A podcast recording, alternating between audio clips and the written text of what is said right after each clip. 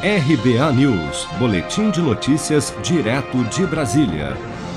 O ministro da Controladoria Geral da União, Wagner Rosário, disse nesta quinta-feira, durante coletiva de imprensa para a apresentação do relatório da auditoria da documentação relativa à negociação para a aquisição de doses da vacina Covaxin pelo Ministério da Saúde, que não houve sobrepreço na oferta do imunizante ou outros vícios nos procedimentos formais do contrato de compra assinado pela pasta.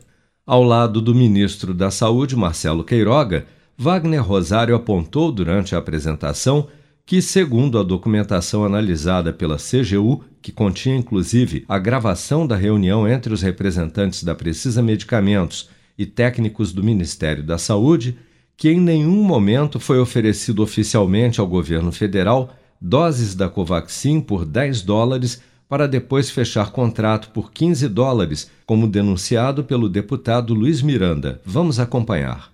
A primeira e única proposta existente do contrato é de 15 dólares. E não existe sobrepreço de mil por cento, e não existe também qualquer proposta da empresa de 10 dólares.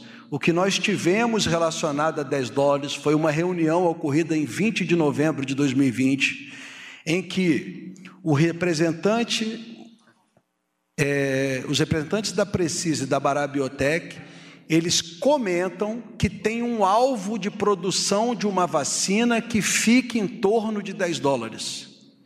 Nós tivemos acesso à gravação dessa reunião, que foi gravada no Teams, Assistimos toda a reunião e em nenhum momento existe qualquer proposta de preço.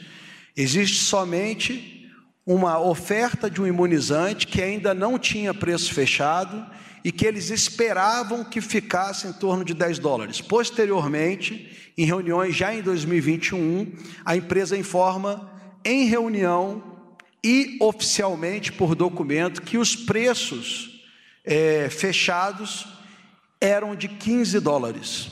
Além dessa verificação, nós também, por um, um, modelo ou um método de verificação de auditoria, nós auditamos a empresa Barabiotec, é, circularizamos um, um, um documento e a empresa confirmou que as contratações realizadas hoje pela empresa a nível mundial estão entre 15 e 18 dólares.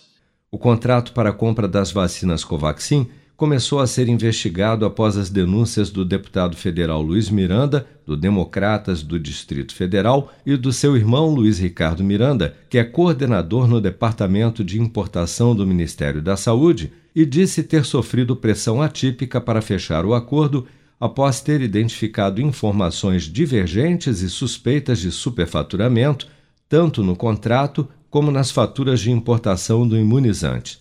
O parlamentar alega ainda ter levado a denúncia diretamente ao presidente Bolsonaro, que após o fato vir a público está sendo investigado por suposto crime de prevaricação, no caso que também está sendo apurado pela CPI da Covid no Senado.